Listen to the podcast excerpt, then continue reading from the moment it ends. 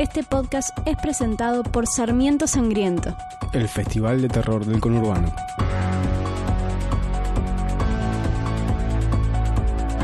Tierra Negra es la discusión sobre el género terror en todos sus formatos.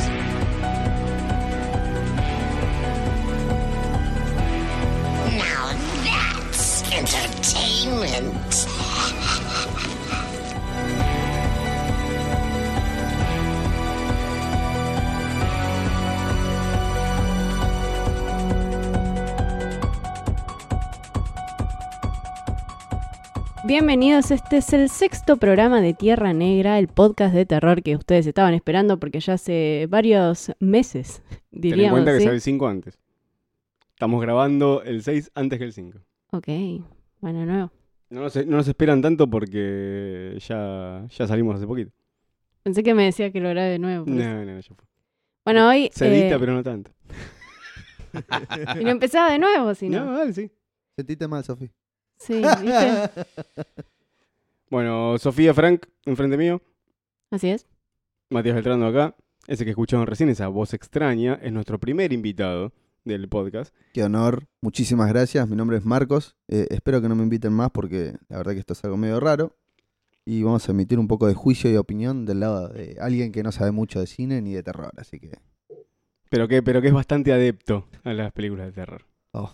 me hace sentir en las nubes. Bueno, eh, hace poco vos habías puesto, ya hablamos en el programa anterior, que con todos los mensajitos que habías puesto para que nos manden recomendaciones o que Y nos- vamos a estar leyendo. La gente, hay muchos que nos pidieron saludos. Algunos ya Leímos. salieron en el capítulo anterior. Pero vamos a dejar algunos para este. Y uno, Así que los que faltaban van a estar en este. y uno de los que nos preguntaban eran si habíamos visto Halloween y qué nos había parecido. Cuando recibimos el mensaje, no lo habíamos visto todavía, venimos hace tres horas, tres, cuatro horas de haberlo Más o menos. Está bien fresquita y vamos a, a ver qué nos pareció, si estuvo buena o no estuvo buena. Ya Eh, como saben, nosotros somos de conurbano y fuimos al cine de Malvinas, entonces la vimos doblada. eh, doblada. La Sampo. No, tenemos la posibilidad de verla en su idioma original. La ¿Dónde? ¿En el abasto era? En el abasto. El el Ahora, me imagino que capaz había más salas, capaz que la tenían subtitulada antes. Sí, porque esta es la tercera semana, ¿no? Ya, ya vinimos un poco tarde para Halloween. Cuando me... ¿Tercer semana? Sí, creo que es la tercera semana. No, creo que estamos en la Estrenó el segunda. 25 de octubre. El 25 Así ya. que ya 10 de noviembre, el momento en el que estamos grabando, pasaron varios días. Eh, entonces, eh, ya tenía tres horarios nada más para hoy. Yo me fijé temprano y ya estaba a partir de las eh, 6, 7, 8 y media, que fue el que... o 9 menos 20 fue el que fuimos nosotros. Y después uno a las 11 y pico, que son, es los horarios de película de terror. Es el de casi trasnoche. No es trasnoche, pero casi trasnoche. Bueno, ¿cómo eh, arrancan? Antes de meternos directamente en Halloween 40 años después, eh, ¿cómo arrancan los slasher? Que son, no es Slayer, como la banda de metal, sino slasher. Slade. Tienen eh, dos películas importantes, como Proto Slasher, que es uno es La Masacre de Texas y otro es Black Christmas, que vimos hace poco. Sí, me encantó. don- de donde empieza a salir esta noción de un asesino que va persiguiendo a varios jóvenes. Lo que justo ayer reví La Masacre de Texas y me parece que tiene cosas. eh, están consideradas dentro de lo que es el Proto Slasher, como decía recién, porque son las que le dan eh, un montón de ref- Características. Claro, para que después toman lo después, que arranca propiamente dicho el boom slasher con Halloween de Carpenter, que no iba a ser una franquicia, estaba, obviamente estaba apuntado a ser una película, pero Carpenter quería hacer como varias historias dentro de Halloween, no siempre con Mike Myers, por eso la segunda no está. Michael Algo- Myers, otra vez me van a, me van a, cargar eh, por decir Mike Myers. Una especie de trick or treat, digamos, antologías de terror que pasan en Halloween. Esa sería más o menos la idea. Claro, que justo, si volvemos al tema de Black Christmas, que me imagino que más adelante es uno de los temas de los que vamos a O hablar. capaz que hablemos en el anterior. es difícil grabar el 7, el 6 en que el 5. Sí. Pero bueno, queríamos hacer este con nuestro invitado especial porque fuimos los tres a ver. Está este, fresquito. Sí, aparte no queríamos hablar de tantas cosas que tenemos pendientes porque hace mucho que no grabamos. Ya les dijimos que fue por el tema de Sarmiento Sangriento, el festival que salió muy bien, pero ya lo van a escuchar en, el capítulo anterior. Bueno, eh, lo que hace Halloween es setear un montón de cosas que después van a tomar, algunos para bien y otros para mal, eh, y, y generar este, este boom de películas de un asesino persiguiendo a otros. Lo que también plantea Halloween del 78 es a eh, Jamie Lee Curtis como una Screen Queen, que en ese momento era Jamie Lee. Curtis, actriz, eh, y se empieza a consolidar a través de Prom Night. Claro. Y, y se consolida realmente como la Screen Queen en The, The Fog. Bueno, eh, justo hablamos de Prom Night. Y el tema con Prom Night es que la película canadiense empezó como con muy bajo presupuesto y realmente no iban a llegar a hacer la película, pero con la firma de Jamie Lee Curtis, todas las productoras aceptaron, pusieron plata porque era la chica del momento. Claramente, después de Halloween, este, su nombre tenía mucho que ver. Muchos de los actores aceptaron la participación en Prom Night cuando ella firmó. O sea, Claro. fue decisiva para el éxito de después esa otra serie de películas. Una cosa que tiene muy metido el slasher es que era el tema guita. Porque Halloween costó nada, una película independiente que recaudó el triple o el cuádruple, no me acuerdo las, frisas- las cifras en este momento, pero muchos querían emular eso, hacer una película bajo presupuesto y que eh, cargada arriba de este género nuevo que estaba, que estaba eh, la estaba rompiendo, lograr mucha guita. Así que um, no hay tanto de artístico en todo lo que vino Viernes 13, Prom Night. Eh, The Fog no es tanto slasher, no es un slasher directamente No. porque es una cosa sobrenatural, pero todas están más o menos en hacer películas pequeñas para, para ganar mucha guita, que es lo que hace Blumhouse hoy. Eh, Blumhouse tiene su película que eh, rebasa los eh, tres o cuatro palos, que ellos dicen que eh, nosotros hacemos películas por tres o cuatro millones, hagan lo que quieran con eso. Eh, y creo que la única que lo rebasó fue mm, Split. Y, ahora va a serle Glass, eh, la, la nueva que va a rebasar el presupuesto que, que pone, que decide poner Jason Bloom en las películas. Obviamente que tener a Shyamalan ya es algo por lo que quieres apostar un poco, ¿no? Sí, pero volvió ahí, porque había estaba en capa caída, regresa un poco con The Visit, que le fue bien, y en esta es, es su gran retorno. Digamos que después de algunas no habían tenido buena crítica, que a mí me gustaron, como La Aldea, eh, no me acuerdo qué otra es de ese época, esa época. Eh, cuando hace la de las plantas, que se va a hacer. Nada mal agua. Eh, la Dama del Agua es buenísima. A mí me encantó. Yo sé que muchos la odian. A mí, me- A a mí mí no me No sé gustó si es buenísima, a mí me gusta mucho. Pero bueno, Shyamalan sí tiene como mi visto bueno generalmente. Yo después de sexto espalda. sentido no, no puedo tirarle en contra. es como que tiene su, eh, su caballito de batalla ahí. Bueno, Halloween 2018, 40 años después. ¿Qué les pareció? ¿Qué te pareció, Marquitos? Al micrófono. A ver, eh, empieza. eh, se puede dar acá tipo de información de cómo se Vamos, va desarrollando eh, Sí, la este, eh, película. full le- spoiler, Le ya quemamos, está. le cagamos la película a todo lo que escuchan. Cómo No, es este el- ya se avisó. Chicos, a partir de ahora ya saben, full spoiler. Claro, bueno, el- Véanla. spoiler o te cago la película, Capaz como que- lo digo yo en, en cristiano. Capaz gente. que hasta cuando sal- saca- sale este capítulo ya está en torrents o ya se puede conseguir algún eh, TS, algún screener en, en torrents de mala calidad debe haber, pero seguramente no va a faltar mucho para que salga el torrent en mala calidad en HD, así que frenen este capítulo, no hay drama, dejen de escuchar, vuelvan cuando la vieron y arranquemos con el full, full spoiler de Halloween. Eh, arranca la película. Eh, ¿Qué me pareció? Me pareció bien cómo arrancó la película en, en esa especie de institución mental eh, a todo culo. Como Muy linda, muy linda la imagen. Esa cosa de, de el, el- el plano desde arriba, en diagonal, en el contrapica, en el picado, que, que se ve todos los locos eh. Claro, buscaban mucho ambientar al que está viendo eh, lo que suele ser una institución mental, ¿no? Porque no sé si alguien tal vez que está escuchando habrá ido. Yo nunca pisé ninguna. Menos una yankee. Les creemos igual, les creemos. Claro, así. sí, no, si me dicen es así o me la mostraron así, bueno, debe ser así. Eh, la típica es que, bueno, empieza con ese tema de descripción para que uno se ponga más o menos en situación y no se pierda de dónde está y aparecen estos dos locos preguntando por el por el psicópata este que Y se puede ver, ¿no? Eh, sin haber visto Sí, Halloween. No, sí, no creo que totalmente. es tan... y uno no se de- pierde mucho de a ver, no, no hay mucha ciencia tampoco, o sea, uno no está obligado a ver ni la primera ni ver las cuatro o cinco películas que hay en medio entre la primera y esta última. Esa es de ya, porque ya aclararon desde Movida que es secuela directa de la primera.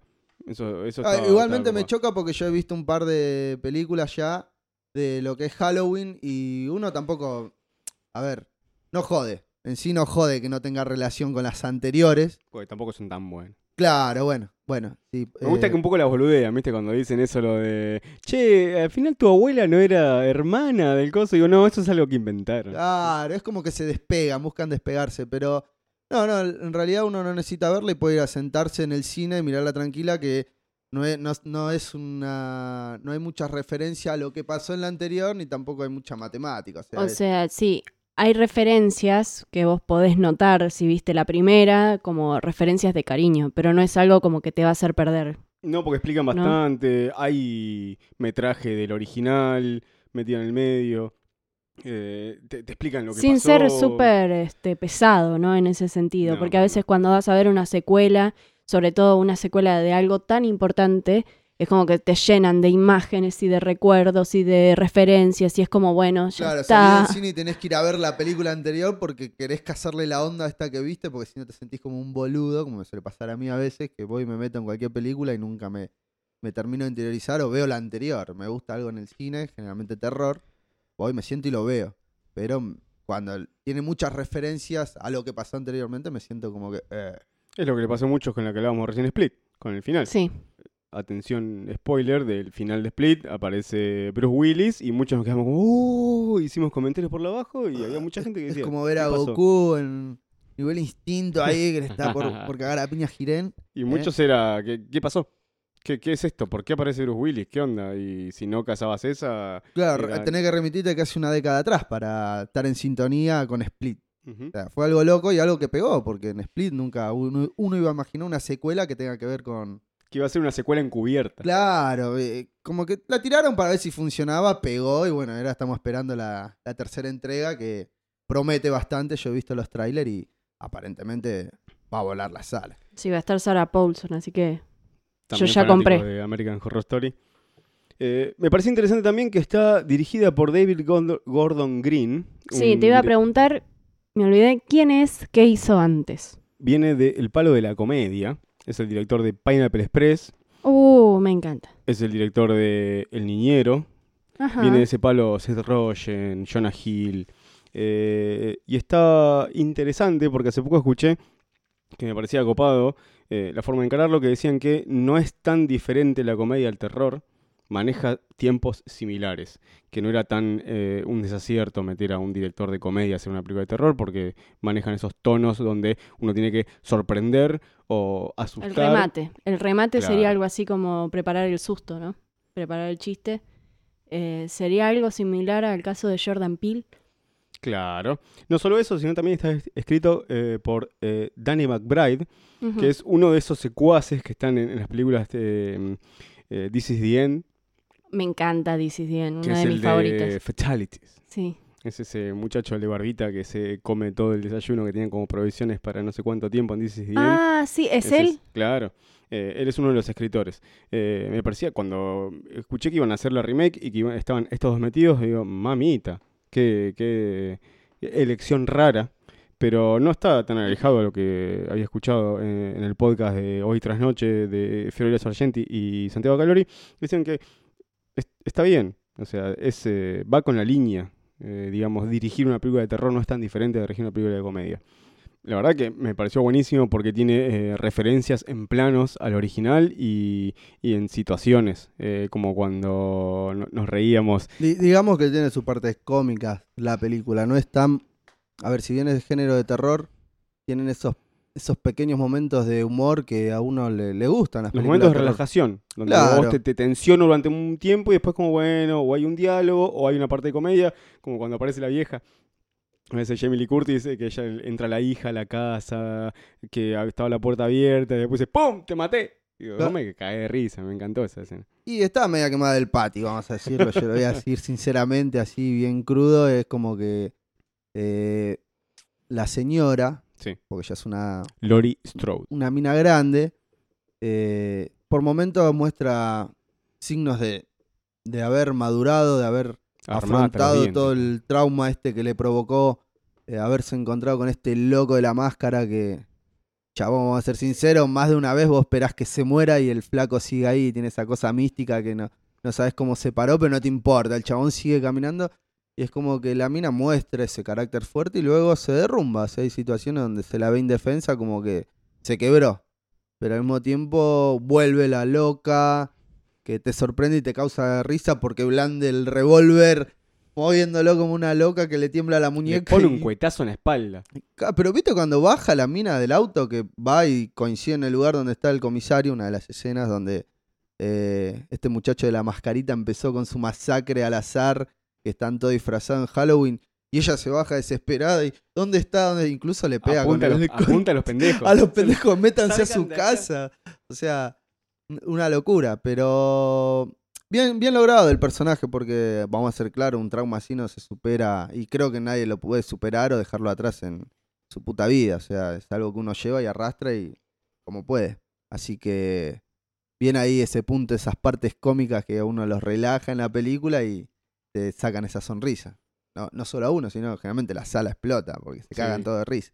Sí, a mí una otra de las situaciones que me gustó mucho fue cuando la tira, ya están peleando eh, mano a mano Lori Strode y, y Michael Myers, y la tira y queda tirada en el piso y él, eh, yo juro, lo juro acá, cuando él empieza a mirar para arriba y siente el ruido y mira para atrás, digo, acá van a hacer que vuelve y ella no está como en la película original y me, encantó, eh, aplaudí despacito para no molestar a la gente, pero aplaudí esa escena, me, me gustó muchísimo.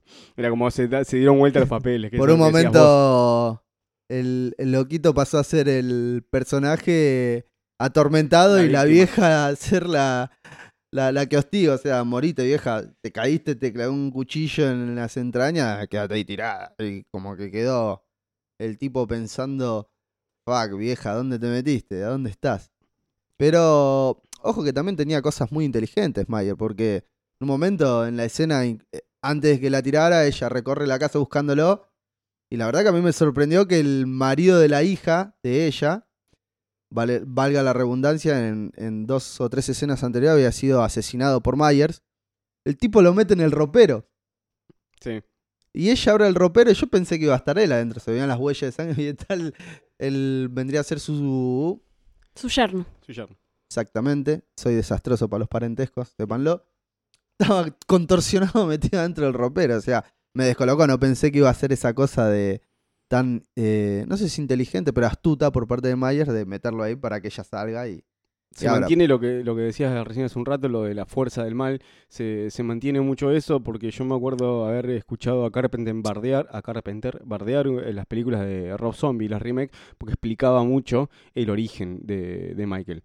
Eh, y acá lo toma más como una fuerza del mal, una fuerza natural que va y mata todo lo que a su paso, porque se come un cuetazo en la espalda, se come que lo atropellen. Y, y Claro, con- aparentemente tiene un poder de regeneración bastante alto que hace que se recupere instantáneamente de, de los ataques que sufren. Pero, a ver, convengamos que esa parte de misticismo se da al principio de la película cuando esta, esta especie de reporteros eh, piden la entrevista antes de que a Michael lo trasladen a, otro, a otra institución mental porque el Estado, sépanlo, el Justo el 31 de octubre de 40 eh, años digamos que fue una coincidencia importante en la película. Aunque creo, y pensándolo bien después de ver toda la película, creo que eso fue planeado más por el doctor. Yo al principio dije lo que era como, oh, just, qué coincidencia. Lo que nos están después- escuchando se deben haber dado cuenta que el tipo fue parte importante y aunque no se aclara en la película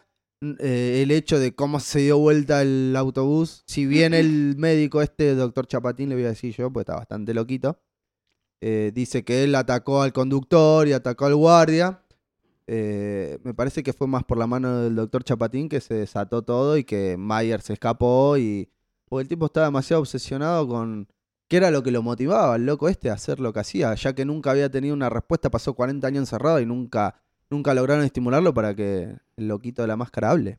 Llega, llega a ese nivel de relación. ¿eh? Llega yo me voy con él, viste que al principio no lo dejan pasar al colectivo y dice yo me voy con él porque soy su médico. Les empezaban a, ahí te empiezan a mostrar diferentes cosas. Cuando el chabón, después de que vuelca, que se descarrila el- el autobús, eh, es el único que está bien. Claro. él, dice que es parte de su tesis descubrir cuál es la motivación. Él quiere conocer el placer. Los quiere juntar. Eso es, eh, dice, yo quiero saber tanto lo que eh, piensa la- el victimario como la víctima, cómo le queda el trauma en la- a la víctima procesando tanto tiempo.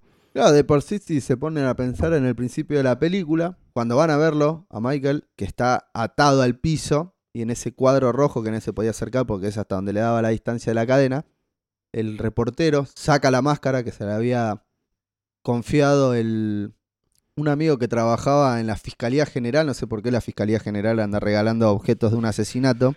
La evidencia después de muchos años me parece que ya pierde su valor con un caso cerrado, ¿no? Claro, sí, sí, sí, tendríamos que remitirnos a... Eh, convengamos que Estados Unidos es muy cuadrado en sus cosas y, y tiene, pero en el momento que ellos sacan la máscara para ver si, en si el reportero saca la máscara para ver si Michael tenía alguna tipo, algún tipo de reacción, los únicos que reaccionan a la máscara son los otros enfermos que estaban en el mismo patio atados. Que a uno, en ese momento uno piensa, eh, el médico está dejando que este lo quiera alterar. Y hay todo un quilombo. ¿Por qué está permitiendo esto? ¿Por qué está dejando que esto pase? Y después te das cuenta por qué, carajo. es que- Claro, el viejo estaba buscando motivaciones en, en Michael, pero eh, bueno, esas son referencias que uno va atando en la película para decir, este chabón, el doctor Chapatín, está mal, no, no va bien para dónde va.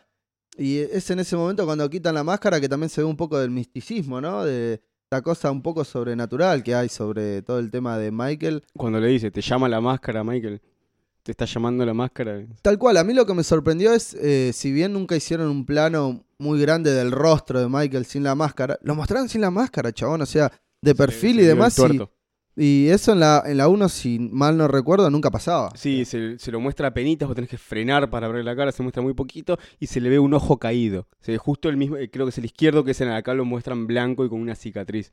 Y se lo ve con, a penitas con el ojo caído, entonces mantuvieron, mantuvieron eso. Eh, me llamó la atención que lo mostraran nada más. Pensé que iba a estar siempre de espaldas sin, sin, darle, sin darle esos planos de rasgos faciales para que uno lo identifique. Otra de las cosas que me gustó mucho es cuando deja clavado al chabón en la pared, como también había pasado en, la, en la primera, y cuando a la minita la deja cubierta, a Vicky la deja, que es la amiga de, la nieta de Loris Strode, cuando deja cubierta con el fantasma, con la sábana, con los ojitos, es como él había aparecido, y hubiera sido para mí un toque, un cachitín mejor ponerle los anteojos.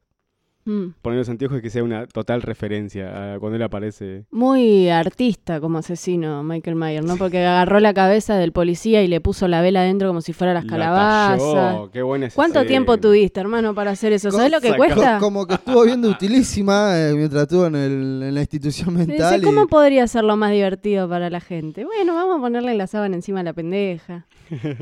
sí, estaba como Muy un- originales las muertes. Para mí, en lo personal, no sé si tenemos que esperar un poco más para decir nuestras muertes favoritas. Mi muerte favorita es este la cabeza aplastada. Ah, cuando pisa el médico, Impresionante. cuando pisa el doctor, el que lo estudia. Aparte, no es cabeza, solamente te piso la cabeza, sino después te hago otra toma y después otra toma más de cuando se va escurriendo todos los sesos. Impresionante, muy, muy gore, me gustó mucho. A mí me gustó mucho la de cuando se mete en la casa de la mina ya estaba un poco cagada.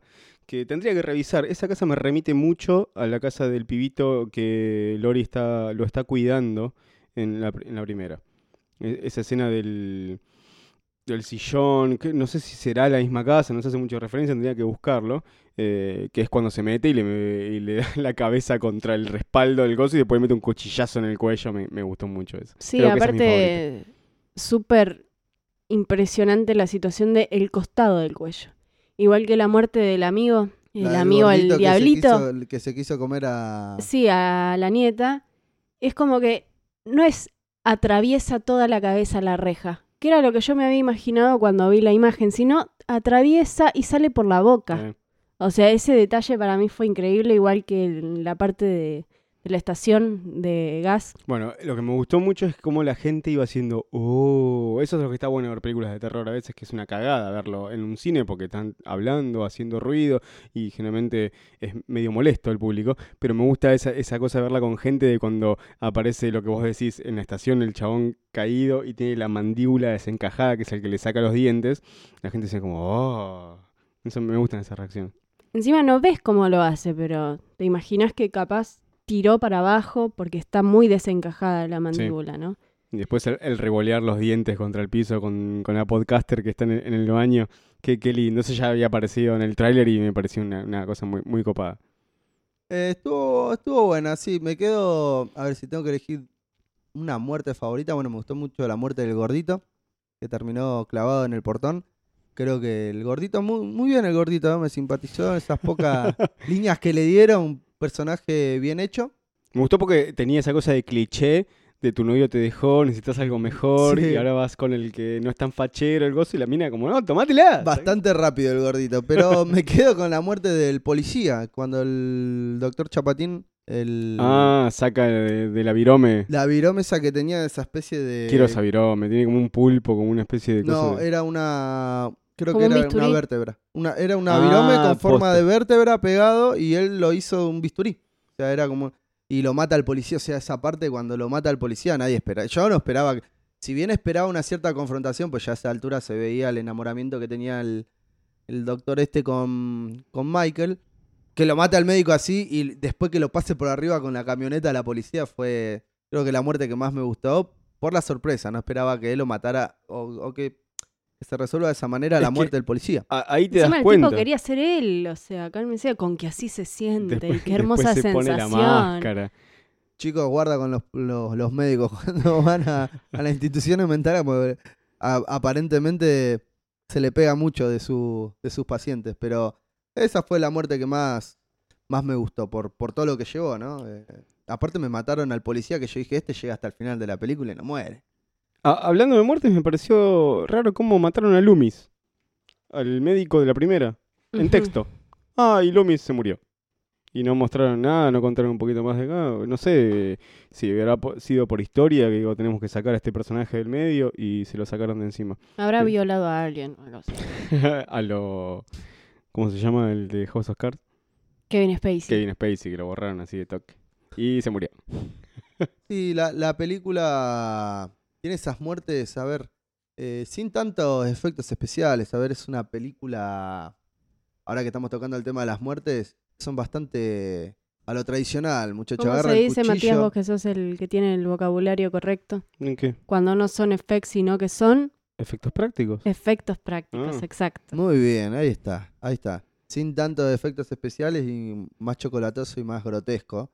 La verdad que las muertes fueron bien logradas, como bien dijeron la del tipo que está con el cuello roto en la estación. Si bien no lo vimos, Ah, esa es muy buena. Eh, Está con el cuello todo torcido. El efecto Muy que aterrados. lograron visual fue Spoiler. muy bueno. Fue muy bueno. La verdad que me gustó, me gustó bastante. Me gustó mucho como eh, sí, yo esperaba en algún momento que la hija, eh, que parecía muy eh, típica Screen Queen, de con miedo, me, me cago todo por la situación, de que lo único a, a- a tengo es a, escapar, como es la, la Final Girl de, Claro. de la masacre de Texas, que lo único que hace es escapar, lucha un poquito, pero, pero lo único que hace es escapar, a, a comparación con Lori Strode, que en la primera pelea a mano a mano con, con Michael Myers. Eh, me gustó como en ese momento, eh, cuando están en el sótano con, con la hija, antes de revelarse que es, eh, no es una jaula, sino es una trampa, eh, esa cosa de, mamá, vení, ayúdame, que no puedo, Sí, gozo", y de repente, te tengo, te agarré. Y como, la cara de la actriz, cómo cambia de un estado a otro, de, de desesperación a la tengo, de la- te la rehice. Creo que al fin eh, Judy consiguió una redención, porque siempre la vemos en personajes muy secundarios en películas. Una mujer que trabajó muchísimo y que finalmente pudo conseguir un buen papel. Para mí, sí, claramente el final es una de las cosas que más motiva ver la película. En el caso de que las tres Sí. eh, lograron eh, hacerle frente a Michael Myers. Porque digo, hasta la nieta lo sufrió, porque vio cómo su abuela y su mamá se pelearon durante años y se distanció su familia. Entonces tiene esa motivación también de ayudar a su abuela, que todo lo que quiso siempre es poder matarlo. O sea, no se quedaba tranquila sabiendo que su familia estaba amenazada con alguien que la tenía fija con ellas, es así. Que hasta la escena esa en la que estamos hablando, de, de- de la casa de, de Lori la- que la preparó, eh, era más una típica chica final, la nieta. Al que escapaba, que gritaba, que tenía miedo, y al final es la que termina agarrando el cuchillo y, y clavándoselo en las manos para, para soltarla. Igualmente pensé que en algún momento le iba a chiflar el moño. Hablando claro, en el momento que va corriendo en el bosque, que después se encuentra con los maniquí de, de entrenamiento de la abuela que estaban todos tiroteados. Que y sale de- corriendo por el bosque en vez de ir a la otra patrulla que estaba enfrente. Sí, es como que salvate la vida, complicate la vida. Me complicó la vida. Pero bueno, en ese estado de locura, ¿quién elige bien, no? Hay, hay, hay que ver. eh, Igual ella dijo en un momento como, intenté evitar que venga. Es como que en algún punto capaz prefería que el tipo quede perdido y que lo agarre otra persona porque no quería que su abuela lo tenga que confrontar, capaz. Creo que hacía referencia más que nada en esa parte cuando le dice a la madre, intenté que no, intenté detenerlo, que no viniera, era porque ella había subido al patrullero con el policía y el doctor a buscarlo. Creo que eso es lo que ella hace referencia con que intenté detenerlo para que no viniera. Sí, porque viste que había dicho lo de. A mí me dijo algo cuando estuvo frente a mí. Y el otro pega el frenazo y digo, ¿qué te dijo? ¿Qué te dijo? Digo, Ah, si me viejo bajar, envidioso. Ah, Conmigo hablo hoy con vos, no. Chupala. eh. Pero no, en un momento pensé que ella iba a quedar mal. Que pensé que iba a quedar eh, un poquito eh, con el efecto. eh, Tocadisco. Claro, que no iba a quedar bien, pero sus jugadores le funcionaron y llegó bien hasta la casa. Nunca se explicó cómo llegó a la casa, pero bueno, se ve que entre el quilombo, patrullero, ruido. Vol- Volviendo antes de que vayas a tu parte, me recuerda mucho el personaje de la hija a, bueno, Split, que estuvimos hablando, el personaje de la bruja, Sí. no, no me acuerdo su nombre, Anya que eh, desde muy chiquita su papá la llevaba a cazar y que también por todas las cosas que le pasaron en su vida sabía afrontar a Fragmentado, a Kevin Wendell Crump. Sí. ¿no? Es como que hacete pis, eh, no le hagas caso, déjame hablar a mí. Es como que tenía muchas técnicas ¿Pero de qué personaje estás incorporadas. ¿De la nieta o de la hija? De la hija. Ah, Y también el caso de mm, Your Next, con Erin, sí. que su papá durante toda su vida la preparó como para un momento en el que tenga que sobrevivir. Era Girl Scout, era, ¿no? Sí, Era- bueno, en- e, me- quizás me recuerda más a Erin porque ella es como que decía, a mí me avergüenza contar estas cosas, de hecho su marido no sabía lo que era el sótano. O sea, una relación de muchísimos años y Sí. nunca eh, habló de, infancia, esto fue lo que me pasó, yo venía con mi mamá, íbamos al sótano y yo aprendí a tirar, tengo mi arma escrita con, con mis iniciales. Eh, algo de lo que se avergonzó mucho tiempo, pero cuando vio que su mamá tenía razón, no dudó dos segundos en poner en práctica un plan que funcionó. Que yo pensaba que iban a ir por el lado de, bueno, fue hace mucho tiempo, el, eh, trabajo social se la sacó a los 12, pero digo, ojalá que vuelva, que en algún momento tenga esa cosa de sacar todo eso que tenía guardado. Sí, también cuando agarra el arma está como medio temblorosa, pero digo, bueno, yo digo, sí, fue pasó hace un montón de tiempo, pero no. eh, pasó lo que yo quería, que era que saque todo ese instinto que tenía desde de la infancia que le había enseñado la abuela. Re heavy tener una infancia así. Que tu abuela te esté preparando todo el tiempo para lo peor Mamá. y rezando, tu mamá, eh, rezando todo el tiempo a que se libere este, así lo puedo cazar. ¿Va a haber una nueva? ¿Lo vimos a Michael Myers prendiéndose fuego? Él, Y todo puede ser. Cuando se habla de él, como se habla de guita, de Si lo bien que pegó, haber si funcionado pegó. si pegó, puede haber una próxima. Gustó, pero... crítica por lo menos gustó. Sí, Yo leía en, la, en las Premier, cuando viste las que se acceden solo los críticos, que, que había una, una buena review. Que no la decían como la película del año, pero que era una, una buena secuela, una buena película en standalone, aún así. Así que puede ser que Blumhouse se mete con un Halloween 3 2020, 2021. Lo vimos a Michael Myers quem- quemándose, no lo vimos. Vimos que se prendía fuego todo y vimos con la explosión que se ilumina toda la cara y se logra ver un poquito entre los ojos de la máscara, pero a él prendiéndose fuego no lo vimos. es, es difícil de decir. tampoco vimos que sufriera mucho con en la parte del incendio en la casa. eh. el tipo creo que estaba Claro. como muy embroncado porque lo habían cagado. igualmente tiene como esa falta de sensibilidad, ¿no? Es como Sí. le arrancó los dos dedos de la mano con el tiro y no sintió nada. Ojo que en, Mm. en el momento de la pelea, O sea, de la pero- pelea con, con, con la abuela, eh, ella le pegó un par de cachetazos tuvieron- y se lo escuchó a él. No, la palabra no es gimiendo, pero sí, sí. gritando de dolor, como que sentía. No se llega a escuchar un ah, pero así como. mm. Ah, como que ella le causaba un efecto a él, si bien no era, si bien él no es muy propenso al dolor, eh, se ve que el- todo lo que ella le hacía algo le causaba. Los pasaron por arriba en la camioneta. Claro, y no dijo ni. Ah, no dijo nada. Sí. A ver, el- la gracia del chiste de él es su respiración, ¿no? Quédense hasta el final, hasta que pasen todos los créditos. No hay un postcrédito. Bueno, si ya llegaron hasta acá es porque ya eh, vieron la película, porque nos- la, la hicimos mierda si no la, Sí. si no la vieron. Eh, la respiración, al- los últimos créditos era... Nunca Me- me acaba. gustó, me gustó Nunca acaba. Michael. Eso es como puede ser un indicio a que va a haber otra. Porque me llamó justo la atención, porque yo lo escuché en realidad, no me había dado cuenta, lo escuché de los chicos que estaban adelante nuestro en el cine. Que dicen, no lo vimos quemarse, no lo vimos prenderse fuego. Ah, tienen razón. Y lo explotó todo, estaba re bien armado para que la casa se prenda fuego, pero a él siendo incinerado no lo vimos. Este, si van a seguir por este lado, por, e- por esta, este tono, esta dirección, este guion que tuvo esta película, eh, yo, bienvenido sea una, una nueva. Pasa de cómo seguir después, como ya. Lo Michael todo vendado va a aparecer en la Sí. Y vamos a ir después de varios años, capaz Jamie Lee Curtis se muere. Y La matan en el guion de vuelta. Y Laurie Strode se murió. Y nos queda la nieta en la universidad, así como sé lo que hicieron el verano pasado dos. Ah, mirá, con qué película voy, ¿no? Y es como, bueno, ya seguimos todos con nuestras vidas, pero no te olvides, todavía estoy y voy por vos.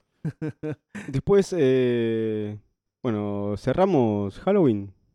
Sí, ¿Queda por algo mí más para no, decir? no recuerdo otra cosa que quiera Eh, decir. en general, una muy buena película. Ahí yo cuando esté en Torrent la voy a ver de vuelta, como suelo hacer con algunas que, que me gustan, porque me, me gustó mucho. ¿A vos, Marquito? Eh, me, me gustó, creo que dejó una moraleja. Gente, si se van a dedicar al periodismo, no, no se especialicen en, no se metan en homicidas. Ni... No, nosotros por suerte no hacemos el podcast de redescubrir Eso me seriales y eso. Me hizo recordar ese pequeño fragmento en el que van a la casa de Lori y le empiezan a preguntar cosas a Los ella. periodistas. A mm, eh, Dark Places, la de Charlize Theron, que Sí. la contrata un grupo que hace un podcast y que son investigadores este, de casos. Entonces dicen, bueno, porque a vos se te murió toda tu familia, entonces quiero saber un poco más. O sea, el caso ya está, chicos, no les puedo decir nada más. Bueno, en, No, ese, en esa película que les recomiendo que la vean, no es de terror, pero que está muy buena, eh, todo el resto de los fans del caso siguen esta investigación para ver lo que realmente pasó. Sí, igualmente bastante hijos de puta los dos eh, periodistas. En ese momento en la entrevista con ella que le meten el dedo en la llaga, que el tipo lo trata de entender a Michael de porque al fin y al cabo Michael es un ser humano. Sí, y vos tenés dos divorcios. ¿Y- Claro, y- ¿Qué? ¿Perdón? claro, tal cual, o sea, es una locura. Estás tratando de comprender un asesino y no podés entender que la víctima tenga una vida complicada después de semejante eh, trauma o de vivencia. Era algo loco, pero bien asesinados los dos periodistas, la verdad que Pobre pibe. ¿Cómo le rompió la cabeza contra todas las paredes? Me encantó. me mató la mina arrastrándose por los inodoros, rompiéndose la cabeza sola contra el inodoro. Encima es como, ay, agarro, eh, me encanta el detalle, agarro papel, porque yo también hago eso, a mí me da muchísimo asco abrir los picaportes, entonces me arremango la manguita y abro con eh, la ropa las puertas.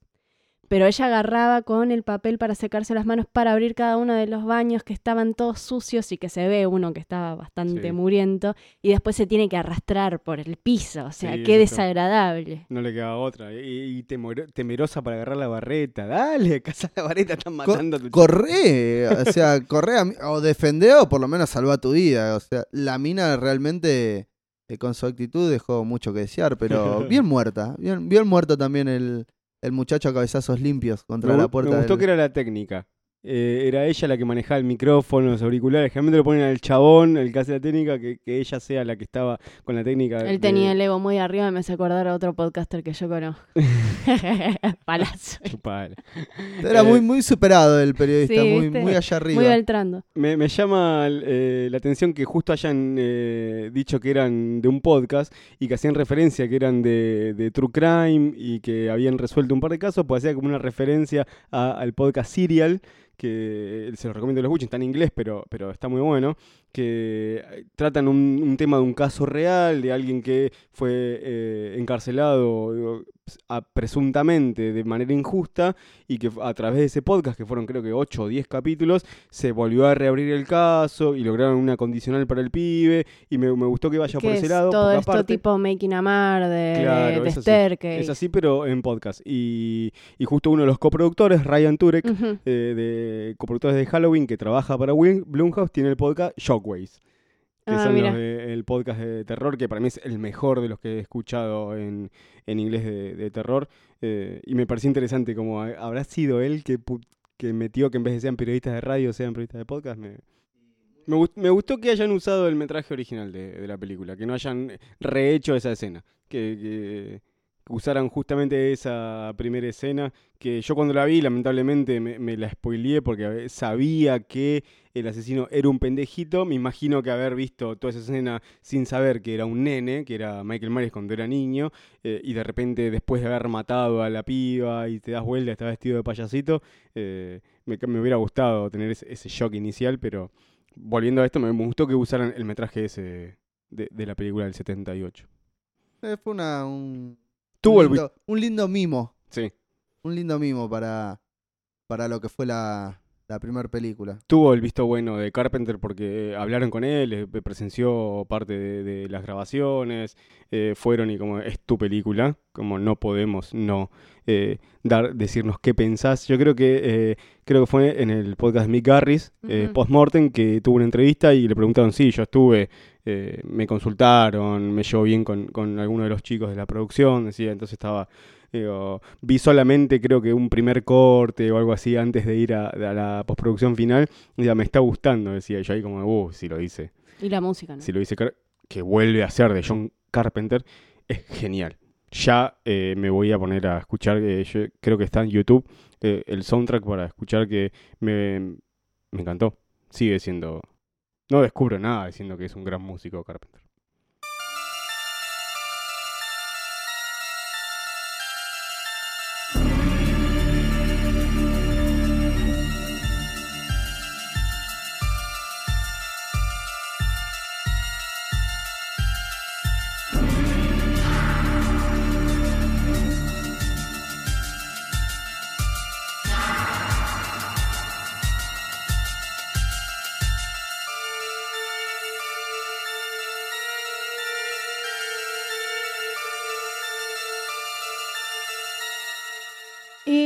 Decir como un pequeño paréntesis antes de que terminemos. Otro paréntesis. Este, medio berretón y el baile de Halloween de la escuela, ¿no? Como que no fue en el mismo lugar de The Guest, porque te acordás, este, los que vieron The Guest hay una escena en la que están en un laberinto de la Pasa concha de la lora, impresionante.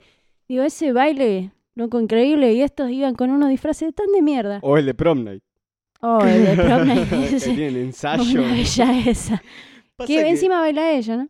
Sí. No, pero ya dejemos. ¿a qué íbamos? Pasa que si lo vas a comparar con el de Guess, el de Guess es una demencia, un Bueno, pero por lo menos un disfraz como la gente, hermano. Esas cosas de cotillón me las pongo yo. Aunque Bonnie y Clyde, bueno, sí fue divertido. Qué lástima que él no se fue con el novio, ¿no? Me hubiera gustado. ¿Cómo no lo mataron al novio? Sí, ah, mirá, lo ahí, matando. sí, por sorete. Por la traición. Eh, Ahora Eh, después nos enteraremos en la secuela de esta que Jamie Lee Curtis se enteró de que era un forro con la nieta y que lo cagó a tiros. eh, estaría bueno, estaría bueno, no estaría de más, porque creo que merecía morir. Capaz en la cena le puso un papelito ahí cerca del plato y le dijo, deja a mi nieta como puedas, porque si no te reviento a balazo. Pero pensé que iba a tener más relevancia por cómo se fue desarrollando la película. Esperaba una- un acto de heroísmo o un acto bien mariconazo de él escapando y, y Michael violándolo por atrás. como dejado, este personaje no importa, como no le dimos pelota. Es más importante el amiguito. El gordito, el gordito otra vez. El gordito, bien ahí el gordito. Un 7 para el gordo. Bueno, ¿qué, qué están esperando en, en terror para ver próximamente? Lo que venga. Porque la verdad que no discrimino. Vos me has comentado cualquier basura. Sí, doy fe. Doy fe que ves cualquier. Venga, venga lo que venga en el cine, que contarle que sea terror, bueno, después uno se arrepiente o sale contento. Yo generalmente. Como cuando me hiciste ver en tu casa la de Wesley Snipes, Vampiro. ¿Cuál de todas las mierdas te hicieron? O la de The Last Witch Hunter, creo que es con Nicolas Cage, que son. eh, están en, en el, en el medio oeste. Ah. Hijo de puta. Vos que te Ni- po- vos te Nicolas, ponías a ga- Nicolas ya hizo tantas películas que ya no sé en cuál. Hizo tanta mierda, vamos a decir la verdad. Hizo tanta mierda Tenés que. que ver Mandy, boludo. No sé si la viste.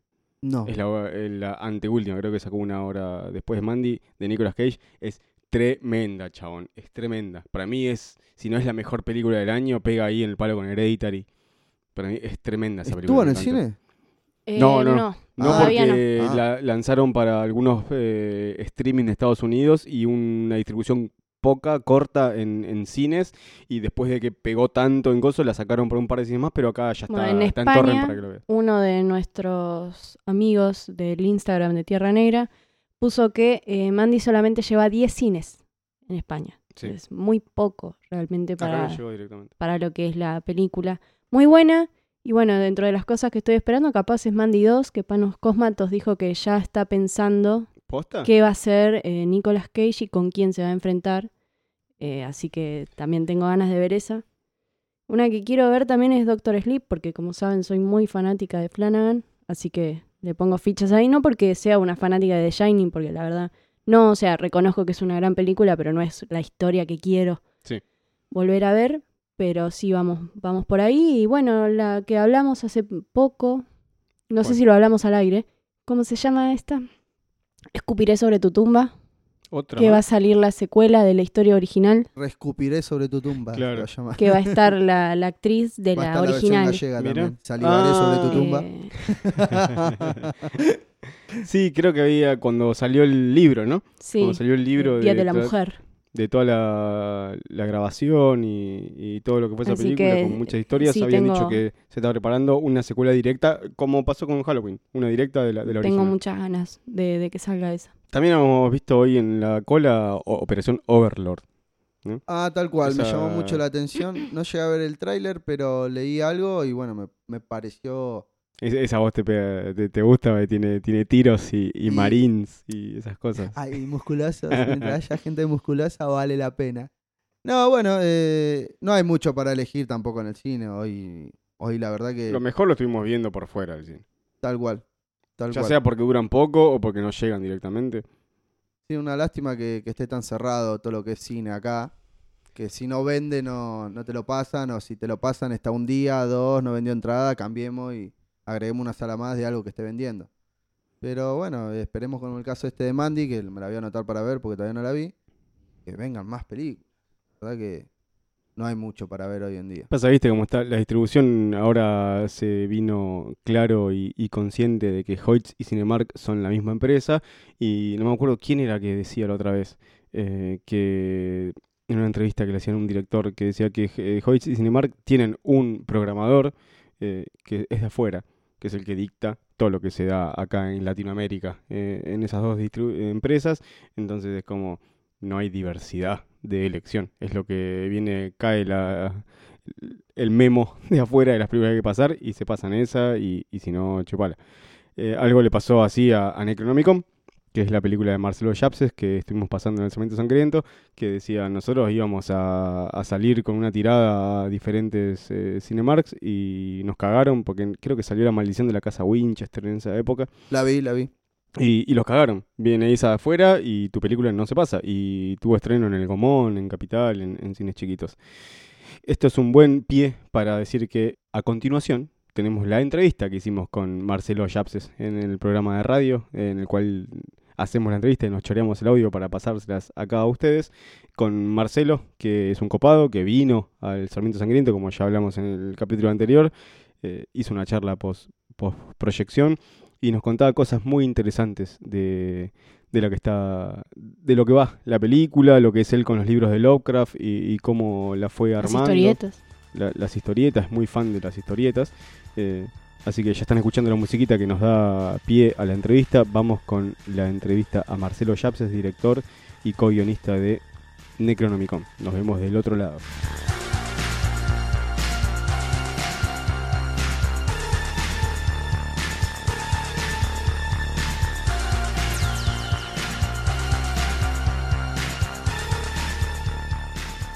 ¿Qué tal? ¿Cómo están?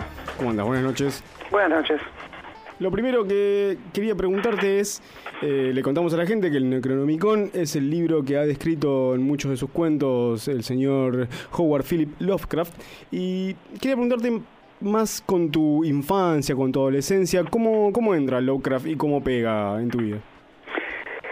Pega porque mm, desde, desde chico, y cuando digo de chico estoy hablando de hace cuarenta y tantos años, eh, sí, cuarenta y, cuarenta y largos años, este, Eh, mi, mi papá tenía mucha predilección por la, por, por la novela policial y entre esos policiales eh, encontré a Edgar Allan Poe y por alguna razón me llamó la atención y lo, y lo leí.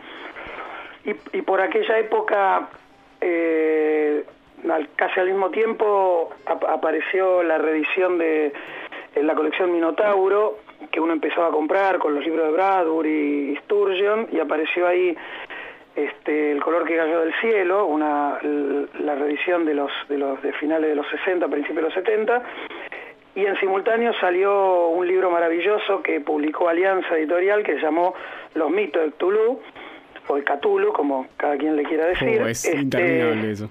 Claro, pero eh, que, que traía, además de muchos de los cuentos eh, fundamentales del ciclo de Cthulhu de Lovecraft, traía cuentos de Algernon Blackwood, de Arthur Machen, de Lord Dunsany, y, y traía de, de Robert Bloch, de Frank Belknap Blanc, de, de- de muchos de los de los predecesores y de los seguidores de, de Lovecraft, y además traía algo que Rafael Llopis, el compilador español que había organizado el libro, hizo, que fue mm, fantástico, que hizo como toda una, una bibliografía general que aparecía al final.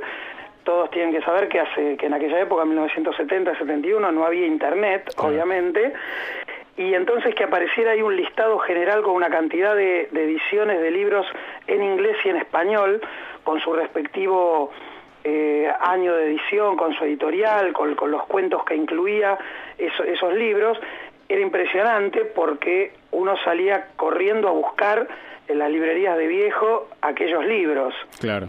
Este, yo recuerdo haber escrito a la editorial Novaro, que publicaba las revistas de Superman y Batman, eh, la, la editorial mexicana, Sí. que tenía un par de, de- de colecciones de cuentos de terror donde estaban incluidos Lovecraft y August Derlet y varios de los, de los seguidores, y que a los meses me llegaran los libros por correo, una cosa alucinante, que era como, este, era, era casi, casi una especie de, de milagro. Y de aquella época me, me quedó la fascinación porque leí los cuentos de Lovecraft y me, me- me volaron la cabeza, este, algunos más que otros, pero cuentos como este, el que susurraba en, la- en las tinieblas, o en las montañas de la locura, o el caso de Charles Dexter Ward, o, o el, el- todo, todo el ciclo de viaje de Randolph Carter, me, me- me parecieron increíbles, este, y ya no, y, y nunca se fue de mí, y muchos años después, alguna vez tenía que caer, dije, bueno, es el momento de...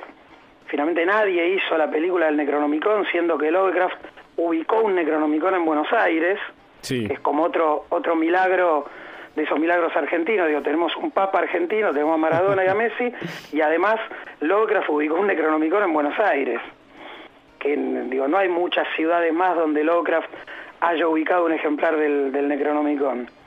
Sí, y hubo otro escritor eh, grandioso, bastante pillo, Sí. que se, se encargó de, de datarlo. Acá, Claro, porque ficha. Borges, como Borges estaba en la Biblioteca Nacional y Borges uno se enteró bastante después cuando publicó en el año 75 el libro de Arena, que escribió un, un cuento en homenaje eh, a Lovecraft, eh, que Borges también tenía su costado Lovecraftiano y, y que había aparentemente, según cuenta la leyenda, y uno tiende a creerlo, había hecho la ficha del Necronomicon en, el, en la Biblioteca Nacional de la cual él era director. Este, y, entonces es como que se cerraba el círculo, se abría de alguna manera también, con una cantidad de, temas con, leyendas urbanas y, y el Necronomicon dando vueltas por acá. Y mucho tiempo después ya, este, digamos, aparecieron ediciones donde mm, llamadas Necronomicon como si el libro estuviera escrito. Eh, digamos, el mito lo ha, creo que ni Lovecraft en su mejor pesadilla mm, debió haber pensado que alguna vez iba a suceder todo esto con la con la cosmogonía que él estaba escribiendo ahí entre la década del 20 y del 30 del siglo pasado. Sí. Ni con ese rengloncito que lo situaba el Necronomicon en Buenos Aires y de ahí surgiría Eh, que, una que iba a terminar viendo una, una, un- una película acá. De hecho, pobre Lovecraft no, no consiguió, más allá de los cuentos que fue editando, jamás en vida consiguió tener un, un libro entero a su nombre. Sí, es de esos escritores que, que fueron muchísimo más grandes, póstumos y con el tiempo que, que reconocidos en vida. Sí, es como si, si, si de alguna manera tejieran esa leyenda de malditos este, que pasa tanto en la literatura y en la música y, y que es, eh, es como si alguien quisiera escribirlo no saldría tan bien como finalmente sucede en la realidad. ¿Y cómo fue el momento en el que vos decidiste, decir, bueno, está esto que nadie desarrolló y, después de tanto tiempo de haber consumido la obra, digo, tengo que hacer la película? Y apareció también en parte porque porque lo, lo conocí a Luciano Saracino, que es un guionista, un gran guionista de historietas argentino. Él me presenta a Ricardo Romero, un excelente escritor, y ambos tienen muchísima predilección con el fantástico, y después de noches y, jornadas hablando de, de zombies y de literatura y de, películas clase A y clase B y clase Z, dije, bueno, es con ellos yo pu- puedo confiar porque yo ya mm, pen- pensaba que, yo tenía la idea en la cabeza y había escrito al partecitas de bocetos, pero decía esto tiene que hacer gente más joven, gente que tenga otra otra mirada, tiene tiene que tener el criterio para escribirlo. Y cuando aparecieron ellos, en, se, cruzaron en, mi vida, dije, bueno, ellos son los, los que tienen que escribir el guion y estuvieron felices y laburamos bárbaro y hicieron un, un muy buen, muy buen guion con, con, con el espíritu que yo quería darle, que tenía más que ver con una cosa retro, con un homenaje a las películas de la Universal y de, y de la Hammer de los 30, 40 y de los, de los 60 y del ciclo de Roger Corman, de Edgar Allan Poe, de las películas con Vincent Price. Claro.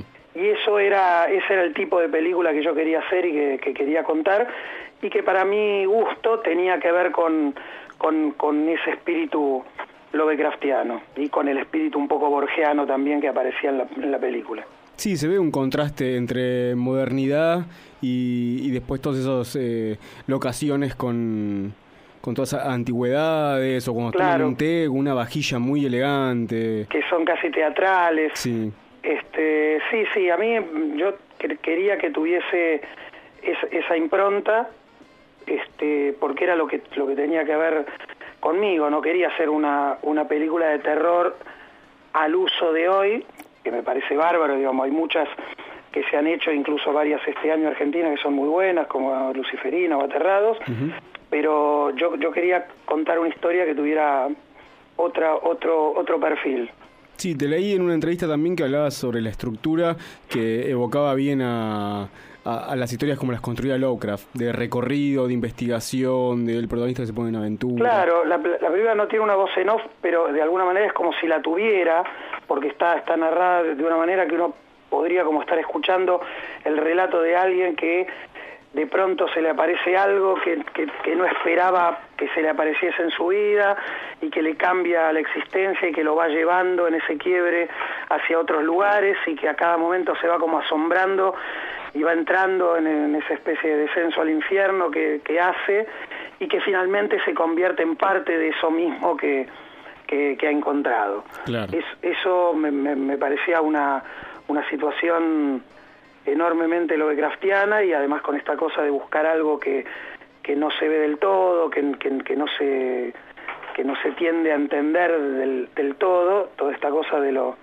de lo no nombrado, de lo no visto, que, bueno, que, que Lovecraft puso como, como impronta eh, muchísimo en el cine de terror de los últimos 50 años y que, y que a veces que, que está bien y, y hay muchísima gente que le gusta, pero para mi gusto a veces esa cosa del, del, del slapstick de, de horror y de la cosa gore y el este y el slasher y, y todo eso mezclado con, partiendo desde Lovecraft mm, no es lo que tiene que ver conmigo. Claro. Eh, a mí me gustan más películas como la boca del miedo, de Carpenter, Mm. este, o, o algunas películas de, de Sam Raimi, incluido las del ciclo del Ejército de las Tinieblas, con, con esa cosa paródica que tiene, Sí. pero que, que tiene una cosa de homenaje y, de- y de seguir la línea oficial de lo que Lovecraft ha escrito.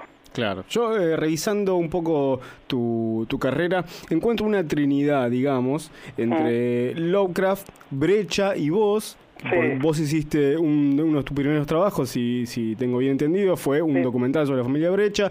Brecha hizo trabajos de, de Lovecraft. Sí. Y, y- y veo que también... Enrique, el hijo mayor que está en la película también, ha hecho una, una, una hermosa historieta eh, en Estados Unidos sobre la vida de Lovecraft, con Lovecraft como personaje de la historieta que está buenísima. No la puedo conseguir, ¿sabes? La, la busco hace Es bastante. que, no está, es que no está editado, no, no está en castellano, este, y es, es impresionante, es una, es una historieta hermosa, y, y sí, tiene, tiene mucho que ver, y tiene que ver con, con, con mi, mi pasión también por, por la historieta, por eso buscar a, a gente como Aldo Requena, el ilustrador del libro, el Necronomicono, como Salvador Sanz, que, que, que diseñó las criaturas y yo, es, lo, que a mí me gusta, trabajar con ellos fue maravilloso, como en su momento con, con Alberto, Enrique, Patricia y Cristina Breccia, ahora con, con Salvador, qué sé yo. eh,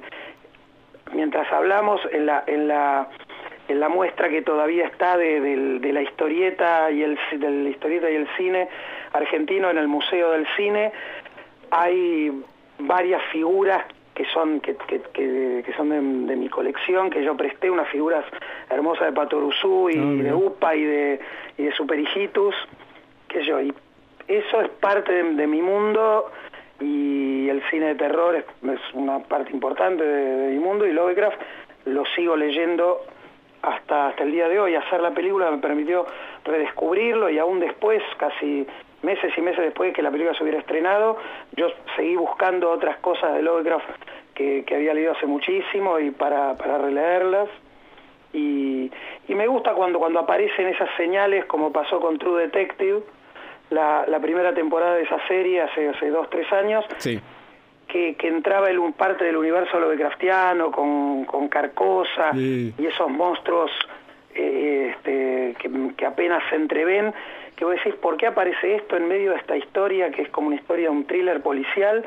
Y sin embargo están los pantanos de la Florida con esa cosa este, pegajosa y, y los y los y esa cosa entre entre batracios y seres humanos que andan por ahí me parece que es un, un universo súper atractivo Sí, no sabes lo cómo tuve una sonrisa de oreja a oreja cuando vi el nombre de la librería de la librería, de Fanego. claro. Porque son, son como signos o huellas, huellas en el lenguaje eh, de que, que, que mucha gente se identifica y que y que está bueno cuando, cuando uno construye con ese un, un universo con, con retazos de, de, de cosas que, que han tenido que ver con uno a lo largo de la vida y a, a mí me a mí me hizo feliz hacer la película y la disfruté mucho. ¿Y qué lugar eh, tiene en tu narrativa visual todo el consumo que has tenido de la historieta? Eh, ¿Influyó en algo? Sí, influye siempre en, en- en- en momentos, en, en formas, incluso te diría en, en formas de encuadrar o en formas, por ahí casi más que de encuadrar, en formas de, de montar, de editar. Este, si vos ves, no solo el corto maltés, si vos ves mucho eh, Ticonderoga, que tiene poco diálogo, de, de Hugo Pratt, Sí. hay, o, hay, hay secuencias enteras que tienen, y Brecha, el viejo Brecha, obviamente, hay secuencias enteras que tienen una, una forma de, de contar que tiene mucho que ver con el, con el, con el montaje, con el montaje como lo entendía Einstein o Pudovkin en, los comienzos del cine, y, y, y tengo, creo que creo que tengo mucho más el, el lenguaje de la historieta al momento de editar y al momento de, encuadrar o contar. Pero pero sí sí está presente y siempre por de algún modo u otro meto meto señales de, de, de todas esas cosas que, que uno ha leído que uno ha visto que uno ha escuchado. Por ejemplo en Necronomicon por ahí muchos no se percatan pero la, la película cierra la secuencia de títulos final cierra con una canción de Claudio Gavis y la pesada del rock del año 72 que es un tema es el primer tema Lovecraftiano del rock argentino. Ah, porque es- una canción que se llama mm, ah ahora se me fue es, eh, en busca del valle del valle del tiempo. Y más a- más allá del valle del tiempo así se llama más allá del valle del tiempo. Sí.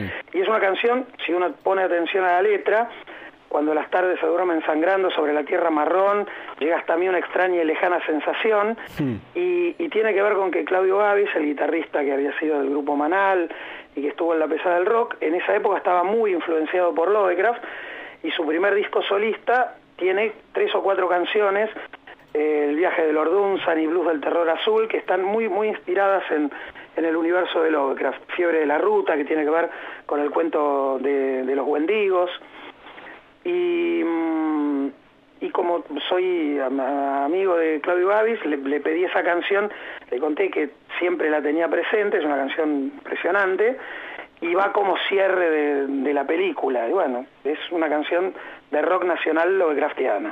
Ah, genial. Y ya para, para ir cerrando un poco la entrevista, una pregunta que me queda muy latente. Le contamos a la gente que eh, la película tiene muchas tomas en la, en la Biblioteca Nacional de, de Buenos Aires. Eh, ¿Lo buscaron al Necronomicon cuando estuvieron ahí? Eh, preguntamos y mm, no tanto lo, lo buscamos mientras estábamos rodando en, en los sótanos, eso que tiene millones, literalmente, millones de, de- de libros, con lo cual encontrar algo bastante así difícil, pero de pronto mientras estábamos rodando, Luciano Saracino encontró ejemplares de sus propios libros de cuentos que estaban catalogados y ahí en los, en, en los sótanos de la biblioteca.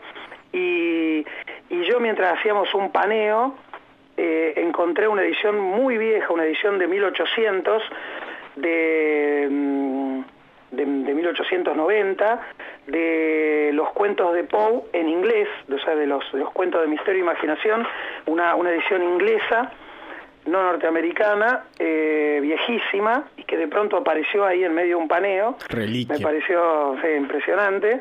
Y, mm, y preguntamos ahí y nos dicen, nos, nos dijeron la gente de, de libros antiguos y, y- y demás que periódicamente siguen llegando mails, a, a veces algún llamado telefónico, pero sobre todo ahora mails de gente incluso de sobre todo de afuera, investigadores y gente de afuera que preguntan si existe en la biblioteca el ejemplar del Necronomicon. Fa, mirá lo que, lo que todo lo, lo que genera Lovecraft. Es impresionante, sí, sí, al día de hoy, pleno siglo XXI, y siguen preguntando si, si ese ejemplar de Abdul Azraed está en la biblioteca. Ah, tremendo. Muchísimas gracias, Marcelo, y felicitaciones por una hermosa película. La Gracias, que gracias es a ustedes por, por, por verla, por, por llamarme y, este, y por difundir todo este universo que, que vale la pena, que es maravilloso y que, que seguirá vigente. Muchísimas gracias, Marcelo. Gracias a ustedes. Bueno, eso fue la entrevista con Marcelo Yapses. Eh, muy interesante lo que nos contaba. Y sin solución de continuidad, pasemos a la, pas- a la parte de recomendaciones. Sofi, ¿qué tenés? Bueno, tengo para... ¿Hiciste la tarea hoy? Sí, hoy sí. Tengo para recomendar una aplicación que se la van a bajar, me imagino que les va a gustar, pero es como para jugarlo una vez, o sea, no es un juego que pueda jugar de forma extendida. Se llama Trollface Quest. Es un juego que tiene dos versiones anteriores que no son de terror y dos versiones de terror. Como el meme, Trollface, Eh, sí. el de la carita, que era como, era como la sonrisa grande. En realidad el juego es muy similar, no sé si ustedes jugaron a Mil Maneras de Morir. Sí, que tiene todas estas formas bizarras en las que mueren los circulitos con caritas. Y, identifico mil maneras o cien maneras de morir con una serie que daban un- Claro, en bueno, infinito, está- puede ser. O... Sí, Claro. en infinito. Está bastante basado ese juego que también se los recomiendo porque tiene así sus momentos medio gore de, de que los circulitos los pisa un tren, eh, los comen las pirañas, o sea, está muy bueno. Este lo que tiene también son minijueguitos. O sea, vos apareces en una situación y tenés que descubrir cómo no morir. Haciendo clic en alguna parte que te dé una pista para poder ganarle, en este caso, a tu asesino por ejemplo. hay muchísimas referencias eh, claras de diferentes películas. Una de las que más me llamó la atención es de Get Out, de la parte de Zinc, Sí, la del té. donde lo hipnotiza. Bueno, hay una de esas, están los Gremlins, está Ghostface de mm, Scream. Así que les va a gustar muchísimo a todos ustedes que son fanáticos del terror. Yo se los recomiendo. Lo único que les voy a decir es que este tipo de juegos, cuando son gratis, generalmente se alimentan a base de publicidades. Entonces, por ahí pasas los primeros cuatro niveles y después tenés que ver un video de 20 segundos para desbloquear un nuevo nivel, para desbloquear pistas, para saber más o menos, porque es bastante difícil. A mí me costó en algunos casos descifrar cuál era la forma para ganarle al asesino en ese caso. Quizás eh, el juego de Mil Maneras de Morir es un poco más este, llevadero a lo que es un juego, Porque es va más interactivo. constantemente su dificultad. cambian las dificultades y vos tenés que eh, ser más activo con el tema de los movimientos como un juego tradicional. Este generalmente es más de eh, pensamiento, ¿no? Tenés que descifrar la forma. y Una vez que lo pasas, ya está. Pero es muy lindo y los dibujitos también son, son muy chéveres. Así que bueno, esa es mi recomendación del día. Genial. Eh, yo paso pegándolo con la entrevista de Marcelo eh, a un libro que editó Marcelo Yapses con la editorial Utopía, que cuenta, tiene eh, historias, escritos del mismo Marcelo, también de, ya les digo que lo estoy leyendo, de Luciano Saracino y de Ricardo Romero, con ilustraciones de Salvador Sanz, con los diseños que hizo de los monstruos para las películas, y parte de las ilustraciones de Aldo Requena que hizo para el libro Necronomicon que estuvo en, en la película. Eh, es muy interesante porque lo que hace él es, eh, así como hizo Borges en su momento, que fichó al Necronomicon haciendo creer que estaba guardado en la Biblioteca Nacional de, de Buenos Aires, cuenta la historia de cómo llega el Necronomicon acá. No co- como una cosa de ficción de, bueno, Locras escribió, sino, bueno, el Necronomicon pasó por acá, pasó por acá, se hizo copia acá, desapareció acá, y en algún momento llega de, ta- de esta forma a la Biblioteca de Buenos Aires, y me gusta porque es como manteniendo la mitología de que hay una copia acá. Que yo en la charla que la pueden escuchar en YouTube, que está completa, la charla con Marcelo, Marcelo que hicimos en, en Sarmiento Sangriento, él decía, yo le decía, entonces vos vas a ser el que eh, perpetúe eh, el hecho de que la gente sigue llamando, pues nos contaba que sigue gente llamando, ya no tanto llamando, sino ahora mandando mails, preguntando en la Biblioteca Nacional si está el Necronomicon eh, en la biblioteca. Está, es muy lindo, es un libro cortito. Tiene, el- como decía, las ilustraciones de los diseños de los personajes de Salvador Sanz, de los monstruos y también eh, ilustraciones de los personajes. Las ilustraciones de Aldo Requena son tremendas, son muy buenas. Yo Acá- tuve la oportunidad de ver este, el Necronomicon que El ilustró libraco. él. Sí. Eh, Lo pueden ver en la página de KDM Radio en Instagram, que hicimos un videíto en el que grabamos cómo es el libro de la película. La verdad que el libro tuve también la oportunidad de hojearlo, tiene como partes muy llamativas que son referencias eh, que hace la película y hay pequeñas notas de ese libro que Borges nunca escribió, Sí. que por ejemplo yo que no soy una seguidora de Borges no había captado bien a qué se refería y quería investigar por mi parte y bueno en el libro lo pude encontrar y también tiene hasta hechizos eh, Sí. reales hechizos reales en latín y no me acuerdo en qué otras lenguas que, que están que conjunto con las ilustraciones de Aldo y quedan perfectos. sí pero también hay un apartado que tiene diferentes cosas que habla sobre Necronomicon que creo que hay un hechizo que está escrito en español eh, una opción o algo así la verdad que es precioso y está a 250 pesos en Mercado Libre, muy barato, la verdad, para la calidad del libro, que es muy bonita y la terminación también es muy linda, ¿no? Porque si bien lo importante es el contenido, es lindo tener. Es- siempre es lindo el libro objeto, eh, que es muy linda la edición, todo negro con el logo de Necronomicon. Y tengo que agradecerle a Marcelo que terminé la charla, me preguntó si no lo tenía, pues yo le, pregunté, ¿ya salió? Bueno, ¿lo tenés? No, toma. Y me regaló, esta es la, la copia que trajo él, que lamentablemente no pudimos tenerla en venta en Cemento Sangriento, pero lo pueden conseguir en, en librerías de todo el país, como se suele decir. Otro pequeño cómic historieta que me hice hace poco eh, fue cuando fui al dentista y ahí nomás tengo a la fábrica de historietas, una comiquería que, como ya habíamos nombrado, se basa en eh, historieta nacional, europea y algo de eh, americano alternativo. Y en una parte de ofertas estaban a 100 pesos dos libritos en conjunto con eh, bordó y amarillo que me llamó mucha atención que diga Horacio Lalia. Uno de ellos se llama La Guerra de los Mundos, que está basado en eh, el cuento de Wells que se hizo en radio y en la cual después se basó la película de Tom Cruise que hicieron con no sé si tanta pericia. Eh, está en YouTube para ver, escuchar subtitulado todo el extracto de radio de, que se hizo de la Guerra de los Mundos, donde, donde se dice que la gente se volvió loca porque creyó que era una, era una transmisión real y que estaban siendo invadidos por alienígenas. Sí. Alto es. cagazo se pegaron. Sí. Alto cagazo. Que yo lo escuché y hay que ser bastante nabo, porque eh, Pero, constantemente... pero si, estás la, hablando de gente de si esa la radio época era el único medio de información que vos tenías, Era lo más creíble. Pero cada tanto dice, esto es una transmisión de la radio y estamos pasando... el- empezás a escuchar la radio, escuchás una sirena y dicen empezó la purga y bueno, yo ya agarraría mi arma, Matías. Discúlpame por la ignorancia, pero cosas No, que pasan. la verdad, esta historieta está muy, pero muy buena. Lo que me parece muy interesante es que está desde el punto de vista de los alienígenas que invaden a la Tierra y no de los terrícolas. Eh, nosotros arrancamos en las primeras páginas. y dice, Déjame "Ah, adivinar, acá- deben decir que somos unos parásitos que estamos matando al mundo y ellos vienen a rescatarlo. Eh, sí, vienen más a, a usarnos de cosecha, de alimentación y a volver porque Marte está eh, condenado a la perdición y vienen a sobrevivir a nuestro planeta. Y son unas eh, bestias entre cucarachas con tentáculos, la verdad, muy lindo. Es el, arte de Horacio Lali acá es tremendo, tiene esa cosa realista, comiquera que eh, a mí me gusta mucho. Usa muy bien los negros, muy bien el espacio blanco que lo aprendió de su maestro, eh, imagino, el viejo Brecha, donde él decía que hay que dibujar también con el blanco, hay que tener en cuenta el espacio blanco y no tanto los manchones de negro. Lalia eh, está muy, pero muy bien en esta historieta que es muy entretenida, que se sigue. Yo estaba esperando en un momento el, pun- el cambio del punto de vista hacia los terrícolas, pero se mantiene constantemente en el punto de los alienígenas y es muy interesante. Me gustó mucho La Guerra de los Mundos, guion de Ricardo Ferrari, la adaptación y dibujos de Horacio Lalia.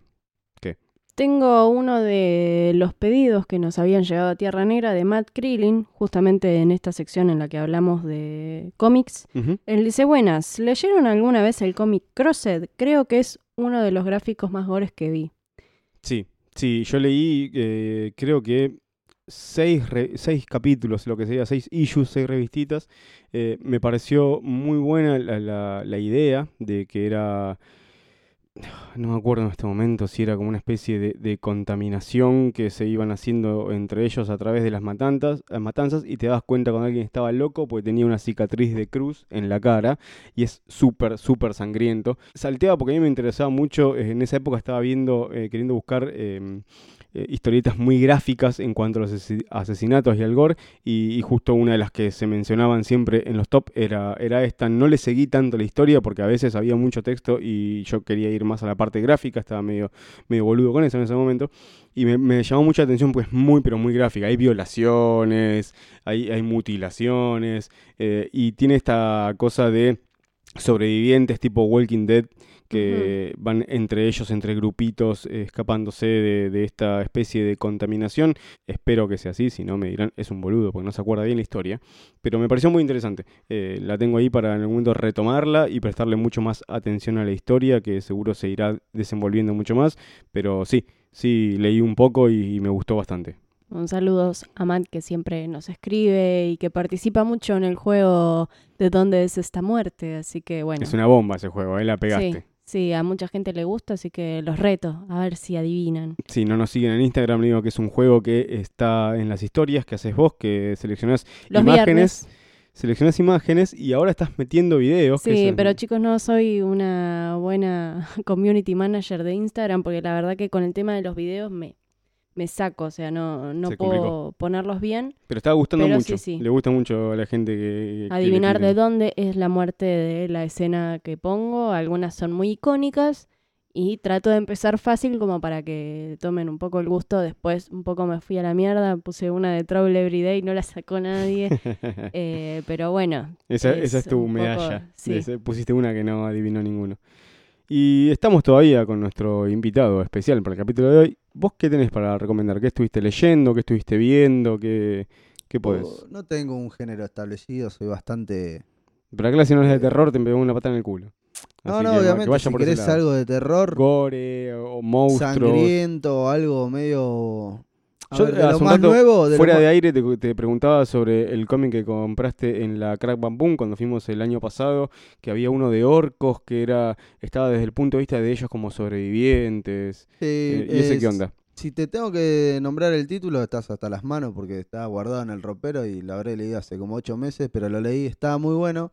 Pero si tengo que recomendar algo de lo actual, de lo que más tengo fresquito en la cabeza, Sí. de lo que estuve viendo y leyendo, gente me gusta el manga, el anime. eh, Que ha dado grandes eh, Oh. potencias del terror, Oh. el manga y el anime. del gore eh, enormes. Pero son, son buenos referentes en cuanto a lo de terror, eh, tanto psicológico como Gráfico. gráfico, es, es tremendo. Miren Goblin Slayer, léanlo si quieren, yo les diría que lo lean antes de verlo. ¿Sí? Garpa. Yo escuché, escuché un murmullo Tipo, copado. les voy a dar una pequeñísima reseña, mundo medieval, dos lunas, el mundo está medio loquillo. Sí. Eh, hay gente que no tiene laburo y lo que tiene, lo que tiene que hacer es trabajar no para subsistir y se dedican a ser aventureros y en este rubro de aventureros eh, suelen matar criaturas fantásticas, fantásticas para nosotros, en su mundo existen. Hay elfos, hay enanos, hay gnomos, duendes.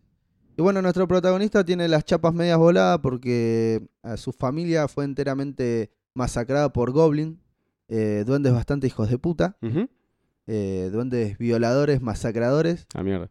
Eh, y bueno, a este muchacho se le queman las neuronas y crece y se vuelve un cazador. ¿Se le de quema la goblins. neuronal literalmente o metafóricamente? No, no, el tipo la verdad que se vuelve una persona muy apática del sí, bueno, no.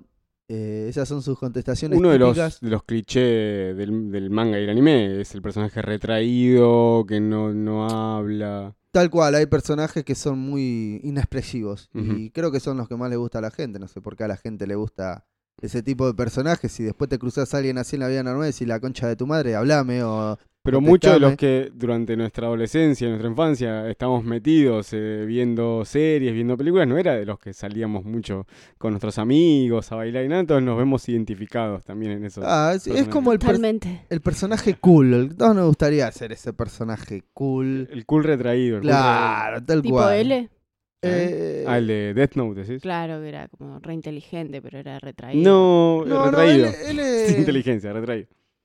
Él era otro tipo de héroe, aunque no me molestaría ser un L, porque la verdad que las neuronas las tenía bastante bien despiertas y usaba más de lo que usamos la, la mayoría. A mí siempre me pareció más lindo que Kira. No sé, te lo ponían así como el inalcanzable a Kira. A mí me gusta L.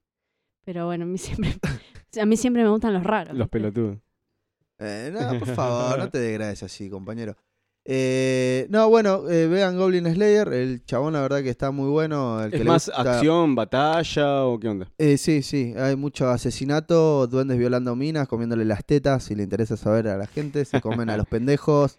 O sea, claramente es un seinen porque es para adultos, pero tiene más de shonen, así esa cosa de héroe. Amiguito. Eh, sí, se podría decir que un Salvemos nuestro 60 universo. 60-40. No, no, tanto no, porque tiene la particularidad que a él no le interesa otra cosa más que matar duendes. Tengan en cuenta que en el mundo hay demonios, hay eh, cosas más importantes de que, de que ocuparse y justamente Ah, a como él... yo en el Lineage. Mato al enemigo que pueda. Claro, tal cual. bueno, él en el Lineage eh, creo que lo más bajo que tiene para matar son perros o Lobi- plantas. Bueno, Lobitos, sí. ponele que vos seas el personaje, Estoy Goblin Slayer, hojas. y estás obsesionado con esas plantas y no te interesa más que matar plantas. Bueno, Goblin Slayer es un tipo que únicamente va a buscar a, llamémoslo gremio, misiones, donde únicamente él, él deja que se lleven todos los papeles de misiones complicadas. Él solo le interesa matar Goblin y los mata, porrazo, pijazo, chivazo, le da con lo que venga. El tipo no tiene otra obsesión más que matar duendes. Para él el problema del mundo son los duendes y hasta que no termine con todo no va a parar y no le importa que tenga que matar gente que interfiera con su misión. Y ya se puede ver, está en Crunchyroll, ¿en dónde está? Mírenlo en YouTube. Ah, está en Eh, YouTube. En YouTube tienen, creo que va saliendo por semana también, creo que va por el capítulo 4 o 5 si no me equivoco. Y si no, miren el manga, muchachos, que el manga la verdad que no tiene desperdicio. ¿Dónde lo ves vos en manga? ¿Te acordás la página? Oh, sabes que es medio complicada la página porque como es un cómic muy para, o sea, un manga muy para adultos, Sí. no lo pasan en cualquier Claro. lado. Vamos a la realidad, a ver, si quieren ver, eh, búsquenlo, googleenlo y Sí, sí, saldrá. va a salir. Está eh, muy en boga en este momento. Lo he escuchado de, diferentes personas. La vez que la ha pegado, ha sido uno de- en el año, es uno de los que más pegó. eh, como manga eh, y varios lo venían esperando ya para anime, porque ve- hay gente que únicamente ve anime. ¿Y qué salió este año? Exactamente, El este año año. pasado al anime. Y la verdad no, no me decepcionó. eh, es divertido, es sangriento y, y garpa, garpa bastante. ¿Y la adaptación qué tal está? Vos que viste las dos cosas. ¿Es fiel? ¿Tiene cosas Eh, alternativas? Convengamos que siempre, a ver, suelen hacer macanas y suelen hacer cosas buenas al adaptar eh, el manga a pasarlo a anime. Eh, este, digamos que es un 80, un 70%, eh, quema algunas cosas, algunas etapas o episodios o capítulos del, man- del manga, pero no es mucho lo que se pierde. A ver, convengamos que el anime siempre tiene que ser más comercial, tiene mucha propaganda, tiene mucho que vender, hay mucha inversión y tiene que dejar plata. En el momento que deje de dar plata porque la gente no lo ve, corre peligro de que algo que tendría que haber durado 20 capítulos dure 5 y armen un final alternativo que sea una garcha y no le gusta a nadie. O pega, lo hacen fiel al manga, que generalmente si lo hacen fiel al manga, van a agarpar y van a ver algo bueno. Puede que también lo acorten y sea algo bueno, pero generalmente no, no suele pasar. Claro, un claro ejemplo de esto es Gantz. Gantz, si lo quieren buscar, mírenlo. Un manga Otro gore. excelente.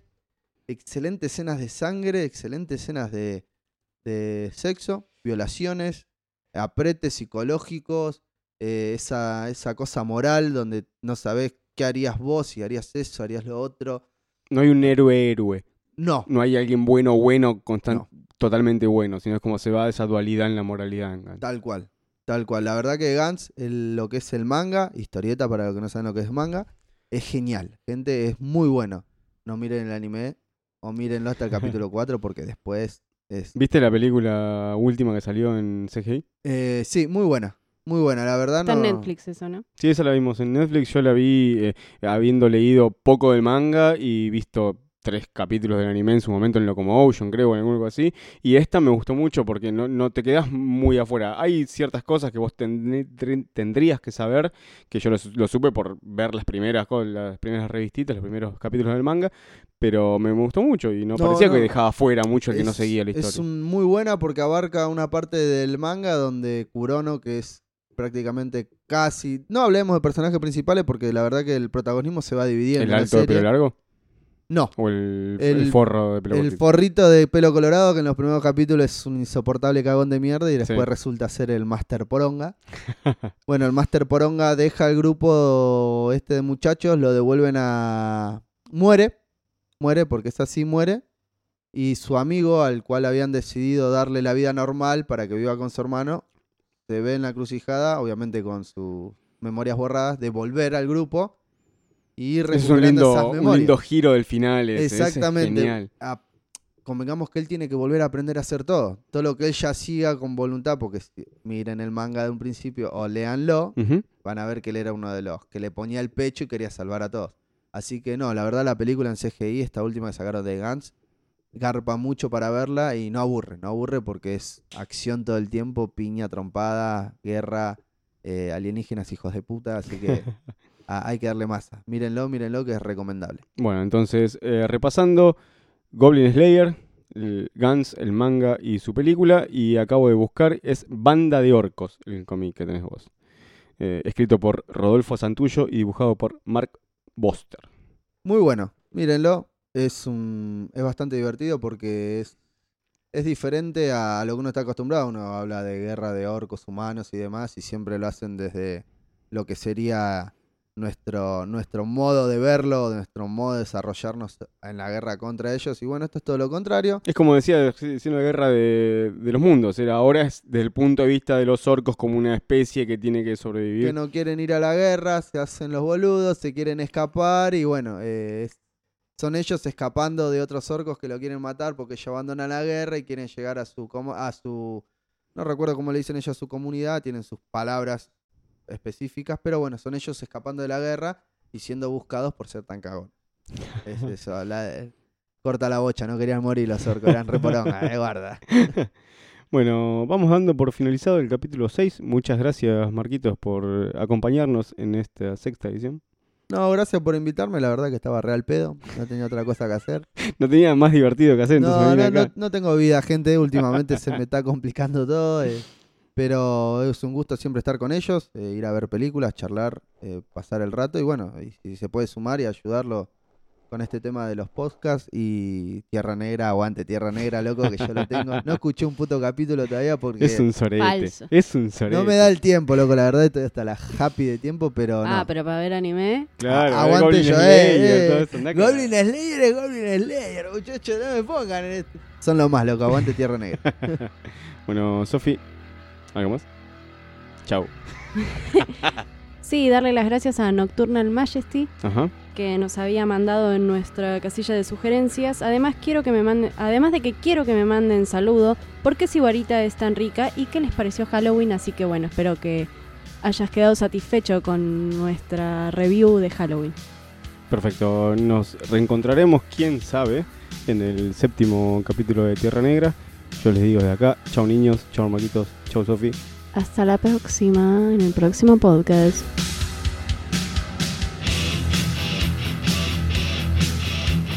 Este podcast fue presentado por Sarmiento Sangriento Festival de Terror. Tierra Negra forma parte de la red de podcast de Kermés de miércoles. kdmradio.weebly.com Seguinos en Instagram como Tierra Negra Terror. Mandanos un mensaje a tierranegraterror.gmail.com Producido por Matías Beltrando y Sofía Frank.